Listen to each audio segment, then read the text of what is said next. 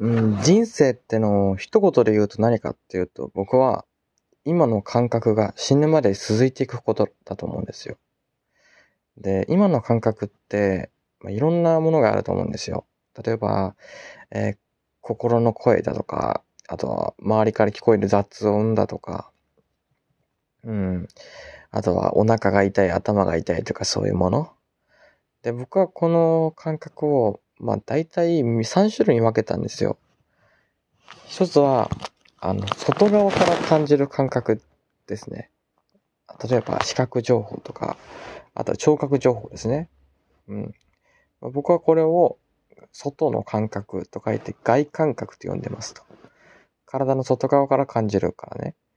で、二つ目に、えっと、体から感じる感覚があって、これは、ま僕はこれを体の感覚と書いて体感覚って呼んでて、えっと、例えば、頭が痛いとか、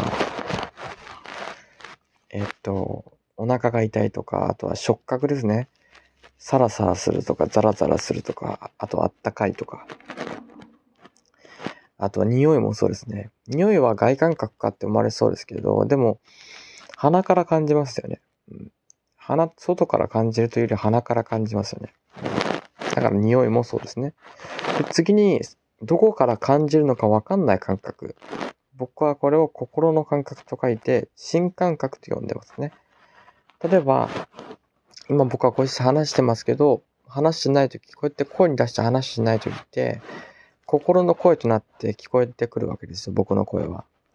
この心の声ってどこから感じるかわかんないじゃないですか。頭から感じるとか、はたまたお尻の穴から感じるってことなくて、どこから感じるのかわかんないと。だからこれを心の感覚の、まあこの心の声は心の感覚ですよね。で、あと、感情とかもそうですよね。あの、あの人が好きっていう感覚って、あのどこから感じるかわかんないですよね。脳とか、あの、胸とか言いたいと思うんですけど、胸から感じませんよね。脳からも感じないですよ。どこからかわかんないですけど、なんか感じると。好きとか、あともう、うざいとか、あいつを殺したいみたいな憎しみとか。あとは欲望もそうですよね。欲望って頭から感じるって思うかもしれないですけど、でも頭からっていうよりは、どこかわかんないどこかから感じますね、欲望って。うん。これも、まあ、心の感覚としましょうと。あとは、そうですね。あとはイメージですね。イメージ。脳内のイメージ。脳内って言ってますけど、てかその、あるじゃないですか。心の中でイメージしますよね。あ、えっ、と、なんだろうな、数学とかやってたらわかると思うんですけど、脳、心の中で図形をイメージしてみたいな、あれです。あとは記憶を思い出すもそうですね。記憶を思い出すときも心の中でイメージがありますよね。それも、まあ、どこから感じるかわかんないので、心の感覚でしょうと。まあ僕はその、そういうふうに感じるものっていうのも3つの感覚外感覚、外感覚と体感覚と新感覚に分けますと。えー、じゃあ、この感覚の中で僕らが苦しみを感じる感覚ってどこなんだろうというと、体感覚と新感覚なんですよ。あの、外感覚って人は苦しまないんですよ。例えば、うわ、あれが見える苦しいみたいなことないんですよ。うわぁ、なんか、ゴキブリが見える苦しいってのないんですよ。ゴキブリを見て苦しいのは、ゴキブリを見たことによって発生する心の感覚の一部である感情が苦しいんですよ。うん。見ることに対しては人は苦しんでないし、あと聞くこともそうで、あの、小鳥のさえずりを聞いて苦しむ人はいないんですよ。でも嫌いな人の声を聞いたら苦しみますよね。これ何かって言ったら、心が苦しんで、心の感情が苦しいんですよ。聞いたことが原因となってはいますけど、じゃあ聞いたことが原因かっていうとそうじゃないと。聞いたことによって発生する心の苦しみを感じて僕らは苦しんでるわけで。じゃあ、体の感覚はどういうふうに苦しむかって言ったら、まあ、ありますよね。体が痛い、お腹が痛い、頭が痛い、眠たい、足が痛い、怪我した、そういう感じです。物理的な痛みっていうのが、まあ、体感覚の中の苦しみだと。で、心の感覚の苦しみっていうのは、まあ、いろいろありますよね。嫌いな人に、嫌いな人と会わないといけないは苦しい。みたいな。うん。あとは、恥をかいちゃった苦しいっていうのも心の苦しみですし、うん。まあこれ仏教とかで言うとね、空腹特区とかそうですよね。うん。求めてるのにも得られない。これはもう心の苦しみですね。あと嫌な人に会わないといけないとか、あ好きな人と別れないといけないみたいな。なんだっけ。温蔵エクとか、愛別陸とか言うんでしたっけ？うん。そういうのが心の苦しみだと。で、その、体の感覚、そして心の感覚っていう風に行くにつれて、苦しみっていうのがどんどん苦しみやすくなるんですよね。で、人が、で、僕はですね、この心の感覚の中で、人を最も苦しむって何かって言ったら、僕、心の中の言葉だと思うんですよね。うん。あの、言葉によって僕らはいろんなものを認識して、いろんなものを識別してると思うんですけども、でもこの言葉によって僕らって、なんかその苦しんでるんですよね。ゴキブリだっていう時に、目を見て、視覚情報だったら人は苦しまないですけど、その視覚情報を見て、僕らがゴキブリっていうもの、単語を心の中で発して、その発したものによって、心の中に様々な感情がなだれ込み、僕ら苦しんでるんですけども、だからこの視覚情報から、えー、心の声になって、心の声から感情になってると。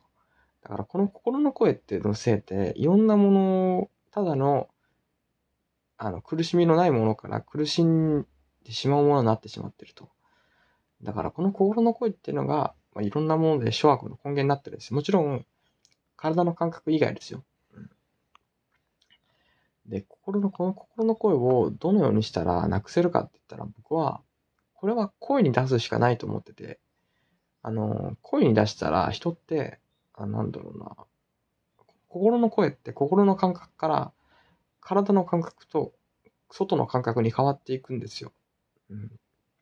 うんと、今僕こうやって話してるんですけど、話してる時って心の声がなくなってるんですよ。心の声だったものが、こういう風に声になって、物物物理的な振動となっているわけで、で、その、この振動となってるものって、その、喉の震えとしてもそうですし、あと耳から感じるもの、外から感じるものとしてもありますし、つまるところ、心の感覚から外の感覚と体の感覚に変わってると。いうことで、そうすることで僕らは、なんだろう、その心の苦しみっていうのが一旦脱却できるんですよ。うん。と思いましてね。で、うん。まず、苦しみをなくすためには、そんな苦しみの大きな原因となっているのが、なっているものの一つとして心の声がありますよね、と。じゃ心の声をどうやってなくせるかって言ったら、うん、それを声に出しちゃえばいいということですね。で、次に、人を苦しめてるものって言ったら、まあ、体の感覚ですよね。体の感覚。